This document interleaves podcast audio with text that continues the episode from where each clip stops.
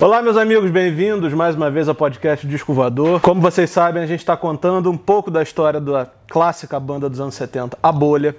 E hoje eu tô com um dos membros que fez parte lá no iníciozinho dos anos 70 da banda, que é o Arnaldo Brandão. Arnaldo, muito obrigado, muito prazer em ter você aqui voando no Disco Voador comigo. Além da Bolha, é bom que a gente pode falar um pouquinho dos seus outros trabalhos. Você está envolvido aí em bandas com muito sucesso, como a Noia Noi, como a banda Brilho e como outras coisas. Tocou com Caetano, tocou com Raul, tocou com um monte de gente. Obrigado, tá? De nada, Ramon, estamos aí. Primeira coisa que eu queria perguntar é o seguinte: eu sempre começo perguntando isso. Você se lembra qual foi o primeiro disco que você se apaixonou na vida? A minha mãe falou que quando eu era pequeno, eu pedi para comprar um disco. Eu morei nessa casa aqui até os 4 anos de idade. Uhum. E minha mãe falou que quando era bem pequeno, eu pedi para ela comprar um compacto uhum. do Gonzagão, Luiz Gonzaga. Sim. Era uma música Paraíba Mulher Macho. Sim. Falou que, era, que eu pedi. Então acho que. Eu não me lembrava disso, minha mãe depois é que me contou. Uhum. E também uma música de carnaval que eu adorava eu tinha ganho um tambor de presente de aniversário e eu saía tocando. Era uma música que dizia que a marchinha de carnaval. Zé Pequeno era um soldado de morte, batia na mulher e no tambor. Zé Pequeno era um soldado de sorte, com mulher de qualquer cor. Essa foi a primeira, Ana, assim. Isso, isso quando eu era criança. Uhum. Mas depois eu fui morar em Portugal. E em Portugal é, a música era muito triste, né? Sim, os fados, né? Nossa Senhora! Fado é uma tristeza, até hoje quando eu ouço eu choro. É uma coisa horrível. Mas tinha, uma, tinha, um, tinha um negócio folclórico do Vira também que era interessante. Uhum. Mas eu, eu só fui me ligar em música quando eu estava em Portugal, eu morei dos 4 até os 10 anos em Portugal, quando um primo chamado Avilinito veio fazer, que morava em, no Brasil, veio fazer uma visita, ele devia ter uns 7, 8 anos, ele batucou na mesa. Uhum. Eu me lembro disso até hoje, eu falei, o que, que é isso? Ele me ensinou, me lembrou a batucada, com a mão... E é gozado, porque ele era ele tinha nascido é, em Portugal e tinha ido pequenininho para o Brasil. Eu tinha nascido no Brasil e tinha ido pequenininho para Portugal. Sim, inverteu, né? inverteu. É. E ele mostrou o samba. E muito tempo depois, provavelmente, eu me liguei. É, meu pai ouvia muito Nat King Cole. Uhum. Aquele disco que Nat King Cole gravou. Além do Frank Sinatra, meu pai ouvia o Nat King Cole. O Nat King Cole gravou um disco espanhol muito bom. Uhum. Eu me lembro que eu ouvia muito isso em casa e meu pai tocava uma sanfona assim, minha mãe cantava as músicas que cantavam no rádio, assim.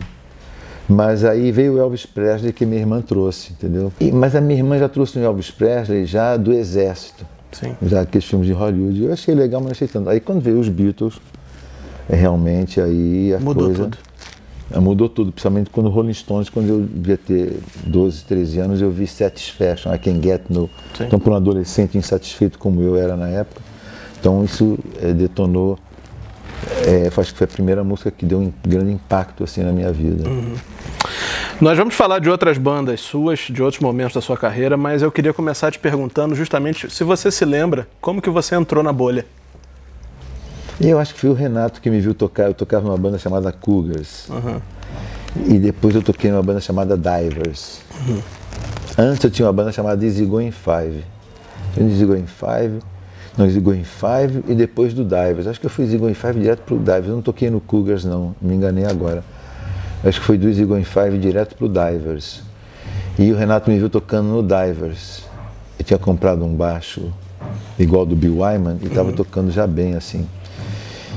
E aí eu acho que foi, eu acho que foi o Renato porque quando eu entrei eu fiquei conhecendo o Pedrinho e logo depois eu fiquei conhecendo o Johnny também, Sim. que eu acho, eu acho que o Johnny quem chamou foi o Renato também. Sim. Você está no primeiro compacto da bolha que está fazendo 50 anos esse ano, né? Que é o, ah, é, verdade, 71, é verdade. Que é o Sem Nada de um lado e o, e o 18 e 30. O 18 e 30, é Eu verdade. ia te perguntar o seguinte, o que, que é um Emadecon? O Emadecon é uma invenção do, do o Pedro Lima, muito criativo, ele tinha uma coisa que diz ele que inventou na escola, onde ele estudou. que ele inventava uns animais, inventava um universo paralelo onde tinha os Amadecons que cantavam, tinha uns nomes, ele inventava não só os, os, os seres, mas ele inventava também os nomes, que era uhum. muito engraçado. Tinha o Coço, uhum. o Coço tinha um jeito de andar assim, uhum. tinha, só o Pedrinho é que pode explicar isso melhor. de 72 a 75 você morou em Londres, é verdade? É verdade, é em, em 71 no auge, no auge do sucesso da bolha, eu falei que eu ia sair da banda, Sim. porque é, alguns desentendimentos com o Renato, por causa da minha mulher e tal, um pouquinho, um pouquinho isso, e também um pouco por causa da repressão que era muito violenta no Brasil.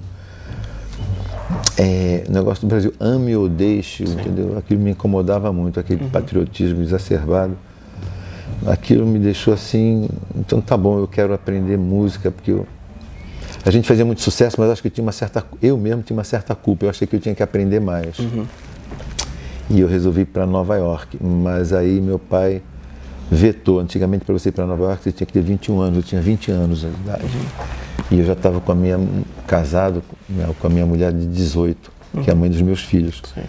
E a gente queria ir para Nova York e os nossos pais não autorizaram, então a gente foi para Londres, que Londres não precisava autorização de ninguém. Viu muito show bom, né? É, eu tive a sorte logo depois de conhecer o Mick Taylor, que era o guitarrista do Rolling Stones, através do, do Rufus Collins e através do Jeremy e do Ray. O Ray, inclusive, acho que vive no Brasil. Através deles eu conheci o Mick Taylor e a gente ficou amigo. E hum. Ele era casado com a Rose, tinha uma filha chamada Chloe. Aí ele chamou, a gente ficou amigo, e chamou eu e a Cláudia para morar numa casa que ele ia comprar numa aldeia perto de Londres, assim, a gente morou um tempo junto.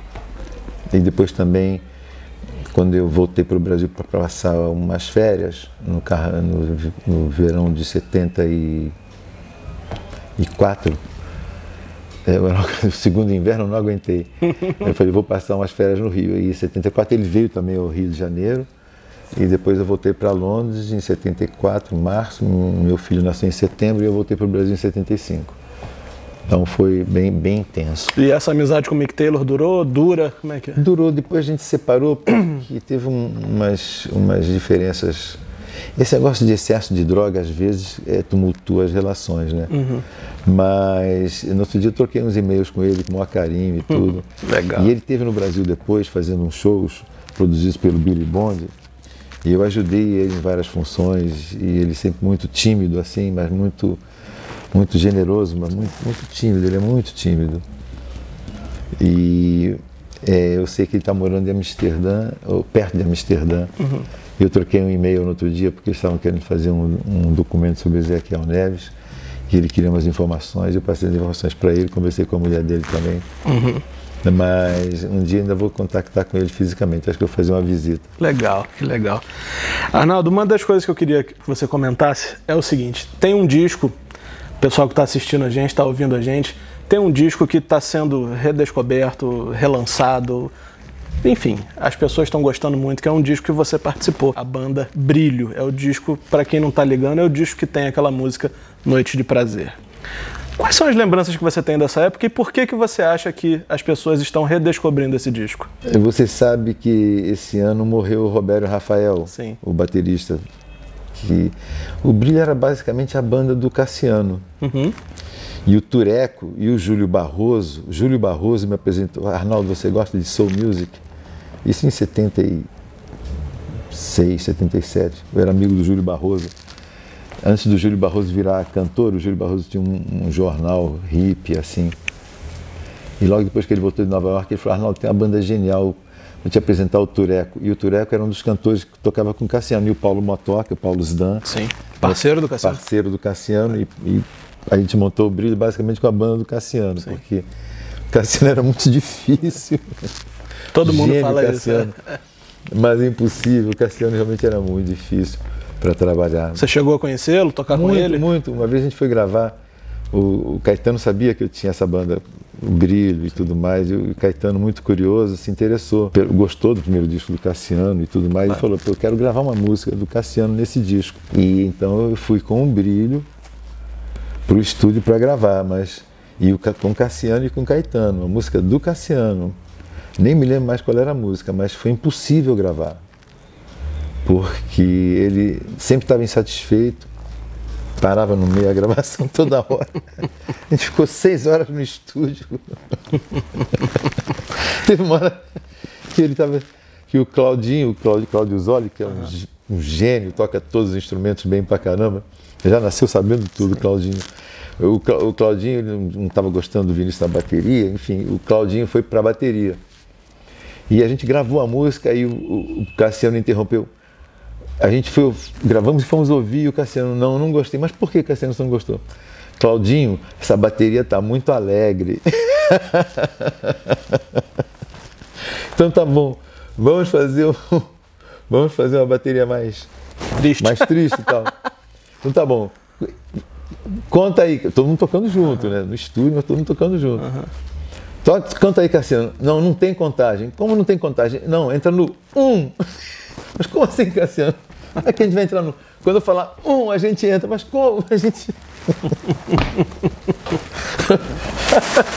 e essa gravação chegou a sair, não? Não, o Caetano muito generoso. Uhum ficou, então tá bom. Aí, mas o Caetano nunca lançou e depois a gente acabou gravando uma música do Paulo Zdan, uma música linda que o Caetano adorou, uma música do Paulo Zdan chamada Quero um Baby Seu. Uhum. Uma música bem bacana, a gente gravou com outra banda da Terra Sim. no disco do Caetano. Acabou entrando a música do Paulinho com outro parceiro dele. Paulinho ou Pedrinho, não me lembro agora o parceiro dele, esqueci o nome. Depois eu me lembro e te aviso.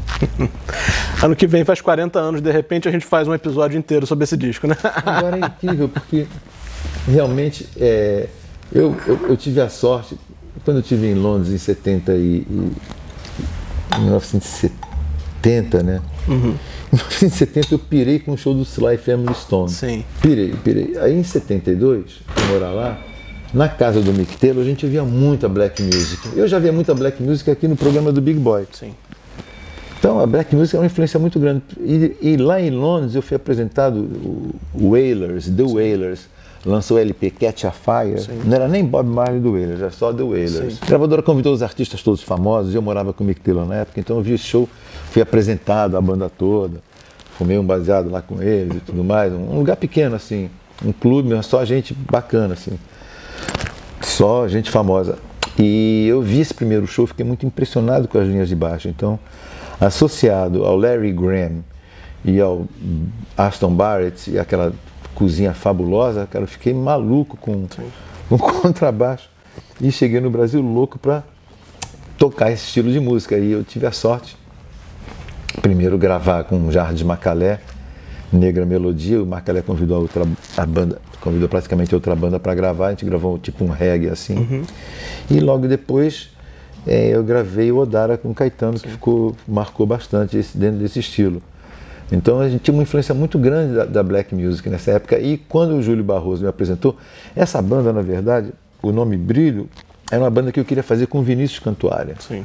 Mas o Vinícius Cantuária, por algum motivo, acho que ele não gostou muito da ideia. E então eu chamei o, a banda toda do Tureco. Mas logo depois o Tureco saiu e ficou só nós quatro mesmo. O Roberto Rafael, o Paulo Motoca, o Paulo Zdan, Sim.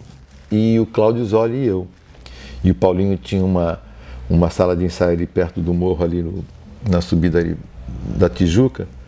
E a gente ensaiava lá, tinha um quarto lá e a gente. Me lembro que eu peguei uns amplificadores emprestados do Caetano e tudo, se não me engano. A gente começou a ensaiar ali. E ali a gente gravou esse disco com essas influências todas, porque o Claudinho é um compositor de mão cheia, o Paulinho também. E eu também me metido a compositor porque eu já tinha feito música na época da bolha, e as músicas da bolha eram todas censuradas, porque todas falavam sobre drogas. A palavra curtir foi censurada, para você ver a loucura que era. É, a agora... música era só curtir, não, não pode. É. Não, e anos depois, é.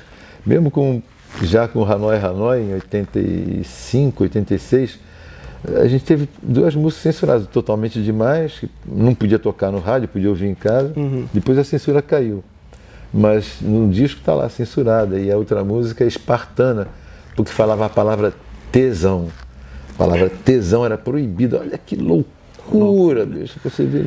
Mas, Arnaldo, você, eu queria pegar um gancho de uma frase que você disse aí. Você acabou de dizer que você era metido a compositor, mas você é compositor de dois clássicos dos anos 80, pelo menos. Tempo Não Para. Verdade. Rádio Blá né? Só para falar desses, né? Para ficar por aí. E aí você tá dizendo que você é metido Não, a compositor.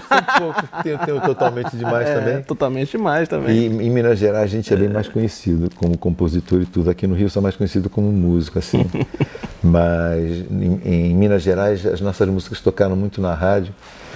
Minhas, minhas parcerias com Tavinho Paz, Sim. então isso ajudou a consolidar meu nome como compositor lá em Minas Gerais, mas aqui no Rio sou mais conhecido como músico instrumentista. Pra gente entrar na segunda metade aí, então dos anos 80, você forma o Hanoi Hanoi. Queria começar perguntando por que esse nome? É, a gente teve uma briga no brilho horrorosa também causada por drogas e mulheres e essas confusões todas que a gente já está cansado de ouvir. Faz parte. Porque é muito difícil você ter uma banda de rock e uma família. É uma grande frase. ou você tem uma banda de rock ou você tem uma família, uma certa fase da tua vida, quando você é jovem então. E, enfim, uma, mas, enfim, umas confusões que e o Claudinho resolveu sair da banda. E, e quando o Claudinho saiu da banda, foi um momento que a gente tinha decidido que ele era o cantor. Porque o Brilho é genial, mas o Brilho tem três cantores muito diferentes. E a gente fazia isso nos shows ao vivo, e mas no disco a diferença ficou muito grande. E eu me lembro que o André Midani já tinha chamado a atenção minha, e eu decidi então, junto com o produtor, Guti Carvalho, de que o Cláudio Zoli seria o cantor de todas as músicas a partir do segundo disco do Brilho. Paulinho ficou com um pouquinho de ciúme, mas eu concordei, porque o Cláudio Zoli tem uma voz pô, maravilhosa e tal. Um grande cantor, grande, como já falei, repito, Sim, um grande sim. instrumentista, um grande melodista, um cara que tem uma facilidade incrível. Ele era o mais novo da banda. Me lembro que o primeiro demo do Brilho, o Brilho da Cidade era o nome da música do Vinícius Cantuário. O Vinícius não quis, eu peguei esse nome e botei em cima da banda. Montei, a- basicamente montei o Brilho assim. Peguei o nome Brilho da Cidade e botei o nome da banda, uma banda funk com. E eu insisti muito pra gente fazer um reggae. E o Claudinho então fez o Noite do Prazer como se fosse um reggae. Sim. E eu e Paulinho completamos a letra. E ali tinha uma criatividade muito grande, porque a gente curtia o mesmo tipo de som e eu fazia sempre esse crossover. Quando o brilho acabou, eu resolvi o meu trabalho com o Tavinho já estava muito tava em alto, franco desenvolvimento. Através do Jodélio, eu tinha conhecido o Tavinho, um livrinho do Tavinho, e fiquei muito impressionado. E comecei a fazer música com ele, botei uma música inclusive nesse LP do Brilho. Aí eu resolvi montar, era Arnaldo Brandão e o Hanoi Hanoi. Foi uma invenção do Tavinho Paz, que o Tavinho tinha escrito uma ficção científica onde a notícia vem antes da realidade. Então, a notícia, por exemplo, Botafogo ganhou de 3 a 0. Antes do Botafogo ganhar, alguém já dava notícia. Mataram o presidente. Pre- Antes do presidente ser assassinado, a notícia vinha com uma disfunção, porque o mundo está todo destruído. Uma coisa meio Blade Runner. As pessoas moram em cidades onde os nomes se repetem. Aí eu batizei Hanoi. O Tavinho batizou Hanoi. Ah, Era Arnaldo Brandão e o Hanoi Hanoi. Porém, a gravadora que assinou o contrato com a gente demorou muito a botar a gente no estúdio, que era a RCA. O Miguel Plops, dos The Fevers, que era o diretor, demorou muito. Assinei o contrato, demorou um ano. Eu não tinha como pagar o Afonsinho e o Pena, que era o baterista e o guitarrista, e o Cássio, que era o percussionista. Aí eu pedi para a RCA para mudar o contrato e para colocá-los na percentagem do disco Entendi. como artista. Aí eles mudaram o contrato, tiraram o Arnaldo Brandão e o Hanoi Hanoi, ficou só Hanoi Hanoi. Entendi. E aí acontece o seguinte, a- a primeira faixa, a primeira faixa do, do LP já é uma parceria sua com o Tavinho, né? O Tavinho Paz e o Cláudio Zoli, seus, Cláudio Zoli, seu ex-companheiro do Brilho. Essa música, exatamente, exatamente. Continua. Partido Verde Alemão, né? Queria saber a história dessa música. Exatamente, porque aí a minha parceria com, com o Tavinho ficou muito intensa. E na hora de gravar as quatro músicas, a gente fez uma demo, o Brilho, e mandamos pro Guti Carvalho escolher quatro músicas. A gente ia gravar no Dia dos Mortos, dia 1 e dia 2, não tinha ninguém gravando. Então a gente tinha dois dias para gravar tudo. Sim. E o Guti falou, Arnaldo, pelo amor de Deus, pô, vocês já gravaram um disco lá na casa do Lincoln Olivetti, era festa todo dia. Eu não quero festa no estúdio. Vocês têm dois dias para gravar. Tudo bem, Guti, mas mandamos dez músicas para você. Quais são as quatro? As quatro são essas. Era Garota do Ano, Totalmente Demais, Carência Não. A quarta eu esqueci, mas eram músicas minhas com o Roberto e com o Tavinho. Acho que isso provocou um certo ciúme no Paulinho e no Claudinho. Mas a gente gravou a demo, mas aí aconteceu esse negócio da cocaína, né? Aí, aí um problema, coisa, uma briga, e o Claudinho resolveu sair da banda e acabou o brilho ali. Partido Verde Alemão é uma dessas canções que eu tinha mandado pro Gucci, que eu reaproveitei. Uhum. Entendi. Aí a gente chamou o Jorge Maltner e o, o Ali Salomão e o Jorge Salomão também. Eu acho que o Jorge saiu no meio porque eles começaram a implicar com ele, o Jorge ficou meio puto, foi embora. ficou o Ali e o, e o Maltner, se não me engano. A segunda faixa já é um dos grandes clássicos dos anos 80, né? Que é o Rádio Blá, parceria sua. A segunda com, já é o Rádio é, Blá? Parceria sua com o Lobão. A segunda é o Rádio é, Blá? É. Não lembrava disso, é porque o Rádio Blá eu sempre conto essa história porque é hilário, porque o LP estava pronto, depois de quase dois anos ensaiando, a gente foi finalmente. Então, o repertório estava pronto para gravar. E essa música surgiu inesperadamente, porque eu tinha feito uma música com o Lobão, mas a música tinha sido rejeitada para um programa infantil. Uhum. E o Tavinho, então, tinha uma letra, tinha, o Tavinho tinha me entregue vários poemas assim. Aí um dos poemas era Rádio Blá. Era blá, blá, blá, blá, eu te amo. Uhum. E a, a letra encaixou exatamente na melodia e no riff que eu e o Lobão tínhamos feito. Eu e o Lobão tínhamos feito uma música que chamava O Senhor da Guerra. Eu sou o senhor da guerra, eu sou, eu sou o senhor da guerra. Não tinha nada a ver, entendeu? E casou, fica perfeito o, o, o, o Rádio Blá. E quando eu entrei no estúdio para mostrar a música para a banda, ninguém gostou da música. Aí eu perguntei por quê. Era a letra, ninguém gostava da letra. E eu me lembro, na época, eu fiquei grilado, porque a letra era do Tavinho. Aí eu, falei, Tavinho, ninguém gostou da letra, mas eu gosto muito dessa letra do Tavinho. Aí então, e Tavinho, Tavinho escreveu outra letra, o empresário escreveu outra letra. Eu acho que o Afonso também escreveu. Todo, eu falei, todo mundo deu opinião numa outra letra. E eu, eu, eu, eu eu fiquei, eu fiquei inseguro, né? Mas eu, eu gostei. Aí eu me lembro que eu estava gravando a música na hora. Falei, vou, não, vou cantar, vou botar a voz, né? Botar a voz. Eu botar a voz música. Entrou, estava completamente embriagado. Ele falou, Arnaldo, Arnaldo, você tem toda a razão. Essa letra é ótima. Eu tive hoje no lançamento do disco do Roberto Carlos. Mostrei a nossa fita para ele do Rádio Blá. Ele não ouviu, mas o Erasmo ouviu. O Erasmo adorou. Deixei a fita com o Erasmo. O Erasmo falou que vai gravar. Eu falei, porra, porra. Pronto, resolvido, né? Foi uma coincidência. Aí eu gravei, mas mesmo assim eu falei, pô, vou mostrar pro Lobão, saber o que, que o Lobão acha. Sim. E o Lobão e o Bernardo Birlena adoraram. Aí eu encaixei a música no disco. Na hora de mixar o disco, aí gravamos, gravamos tudo certo tal.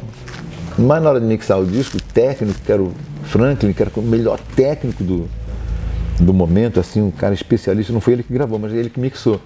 A gente começou a mixagem no Totalmente Demais, que era música de trabalho, mas como teve esse negócio da censura, eu falei, então a próxima é o Radioblá. Aí eu cheguei um pouco mais tarde no estúdio, ele não tinha levantado a bateria do Radioblá. Eu perguntei, pô, mas eu falei que era o Radioblá, por que você não fez o Radioblá? Acha essa música horrível, ele falou pra mim. não gosto dessa música. Eu falei, porra, qual será o problema da música? É, anos depois eu me toquei, que eu acho, não tenho certeza, mas acho que o problema dessa música é a primeira frase da música. Ela adora me fazer de otário. Será? Eu acho que se incomodava. Depois a música estourou em Minas uhum. Gerais, aí o Lobão regravou. Sim, aí já. Um arranjo é. bem parecido com o nosso, mas mais, um pouco mais rápido, assim, com sax maravilhoso e tal. E estourou no Brasil inteiro. Mas acho que essa frase, porque o rock, de uma maneira geral, é meio machista, assim, né? Uhum. De uma maneira geral. Então essa música, ela, ela põe a mulher totalmente mais, já bota a mulher lá em cima, mas uhum. essa já bota a mulher de uma maneira sabe? É, o Lobão fala que é dor de corno, mas não, não, foi exatamente dor de corno. Diz o Tavinho que viu uma conversa, viu uma conversa de um, um cara entregando uma flor no baixo. Lembrou o Tavinho pode explicar melhor essa história do que eu. Arnaldo, vamos aproveitar então e falar do Totalmente Mais, o maior sucesso da banda que já está nesse disco, né? É, o Totalmente Mais, essa parceria com, foi, a, foi a minha a segunda parceria com o Tavinho, porque primeiro eu tinha feito Jane e Júlia, Jane Júlia, peguei um livro de poesia dele e musiquei uma letra dele. Agora, Totalmente Demais era uma melodia que eu tinha feito com Roberto Rafael na época do Brilho. Totalmente Demais era para ter entrado nessa safra do Brilho. Linda como um neném. A gente tinha feito a música You don't need anybody. Sexy say, sexy say. Era, tinha esse refrão. Era, a gente fazia um portunhol, um, um, um inglesol, misturava, enfim. Fazia, misturava o inglês errado. E era, falava sobre sexo. E o Tavinho falou, lindo. Aí, isso é muito engraçado, porque eu estava cantando a música pro Tavinho, You don't need anybody, sexy say, sexy say. E Tavinho morava num apartamento muito pequeno, uma kitnet no Leblon, e tinha um banheiro da sala e saiu uma criança pelada. Da sala, eu falei, Tavinho, que lindo. Primeira vez que eu estive na casa dele. É menino ou menina? Aí o Tavinho, é menina. Aí eu falei, é porque, sabe, criança assim, passou, passou pelada, assim, mas não deu para reconhecer. Quando eu falei, pô, que linda a criança, menina ou menina? Eu falei, é menina. Aí, linda como neném, que sexo tem, que sexo tem. Foi que o Tavinho pegou a deixa e saiu solando. A gente foi só cortando e pensando nas personagens que compõem, é, como o Tavinho chama, uma Frankenstein, né? É. Várias é, mulheres que a gente conheceu através da nossa vida naquela época e a gente montou essa, essa mulher maravilhosa que é dona de si mesmo, que faz o que ela quer, que é independente, que não tem que dar satisfação a ninguém, né? É, eu poderia dizer, poderia dizer hoje que é feminista. Eu, pessoalmente, eu sou completamente dominado pelas mulheres. Eu não entendo esse negócio das mulheres acharem que tem um machão oprimindo elas. Não sou eu esse machão, não sou eu com certeza. Porque a minha vida toda eu sou escravo das mulheres, praticamente. É, mulher, para mim, é a coisa mais sagrada da natureza, supra-sumo da criação da natureza. É um absurdo que os homens brasileiros fazem com as mulheres no Brasil. Enfim, então acho que essa música representa muito. O Tavinho tem uma alma meia Chico Buarque, assim, de representar muito a alma feminina. Né? É. E pra gente, a última pergunta que eu vou te fazer, Arnaldo, é o seguinte. A gente conectou alguns personagens aí na, na, durante o nosso papo. Nós falamos bastante do Caetano, que gravou totalmente demais depois. Nós falamos muito do Paulo Zidan, Paulo Motoca, que é seu parceiro em outra música desse disco, né? A música Batom. Aonde é. você vai tão linda assim? Isso aí. Com esse perfume. É. E eu queria arrematar, fechar nossa entrevista justamente falando do disco posterior do Hanoi Hanoi, que é o Fanzine, que tá a versão da banda para uma parceria sua com o Cazuza, o clássico O Tempo Não Para. É, eu tinha feito isso no primeiro disco do. Eu era muito amigo do Cazuza, a gente fazia muito show com o Barão, o Brilho, né? O Barão, depois o Hanoi com o Barão e tudo. Se encontrava nos baixos e tal. Uhum. E nos baixos Gávea, baixo Sim. Leblon. Baixo Gávea não, era baixo Leblon. Os baixos Gávea não existiam nessa época. E a gente. É, no primeiro disco eu falei, pô, tá, Cazuza, vamos fazer uma letra. E quero que você faça uma letra para mim, vamos fazer uma música. Eu tinha mandado uma música pro Caetano, o Caetano demorou a responder, eu falei, ah, vou dar, entregar pro Cazuza. Mandei pro Cazuza, o Cazuza fez a música, pô, a música é maior sucesso é. em Minas Gerais, nem Sansão nem Dalila. Nem Sansão nem Dalila. É, eu, eu tinha, por acaso, quando eu fiz a música, estava passando na televisão aquele filme do Vitor Mathieu e Ed Lamar, que é Sansão e Dalila. E tinha um monólogo da, da, da mulher falando, eu gravei o monólogo. Ela amaldiçoa a Dalila amaldiçoou o Sansão, porque o Sansão não quis transar com ela, não quis casar com ela, não quis ficar com ela. Enfim, ela acabar com você. Então ela lança uma maldição sobre Sansão. E eu mandei para o Cazuza como falar, olha, Cazuza, a introdução da música é essa, fala uma música baseada nessa história aí do Sansão e Dalila. Aí ele pegou o filme do Oscarito, junto com outro parceiro noto, falecido Torquato Mendonça, Sim.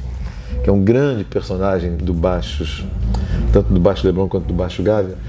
E o, o, o, eles fizeram, eles começaram a se lembrar provavelmente o Cazuza mostrou a fita cassete pro, pro Torquato, e eles começaram então a falar do filme do Oscarito, né?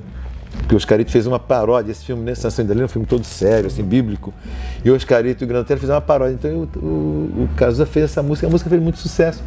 Na hora de gravar o segundo disco também, o disco estava quase pronto, eu falei, Cazuza, a Cazuza estava doente já, né, na hora de gravar o segundo disco. E ele tinha acabado de chegar do exterior, e eu fui visitá-lo na casa, levei uma fita cassete que eu gravei aqui, voz, violão e a bateria eletrônica e o ele ouviu esse nananã no cassete na casa dele na Lagoa e falou, olha, adorei, parece Bob Dylan, vou gravar uma música, vou fazer uma música de protesto. Foi o que ele falou para mim. Não falou que ia gravar nem nada. Porque eu falei para ele que a música era para entregar, para entrar no disco do Hanoi. A música entrou no disco do Hanoi. A gravadora demorou seis meses para lançar o disco o Cazuza regravou a música, a música estourou no Brasil inteiro e ele deu o nome ao disco. O último show maravilhoso, é. aquele show do Canecão. Foi um, Histórico, né? uma sorte, uma dádiva, porque eu me lembro Ezequiel lendo a música no telefone para mim e eu em casa. E eu pergunto, pô, você está lendo a letra? É, vou ler a letra para o Cazuza viajou para Boston para tentar mais um, trita, um, tra um tratamento para ver se resolve a questão da AIDS. E ninguém sabia ainda da doença, então foi um momento muito triste, mas uma alegria imensa e uma sorte ter composto essa música com ele. Né? Eu imagino, um clássico, né? Mais um clássico. Arnaldo, queria te agradecer a gentileza por você ter topado participar aqui do podcast. Gostei muito, espero que você tenha gostado também. Adorei.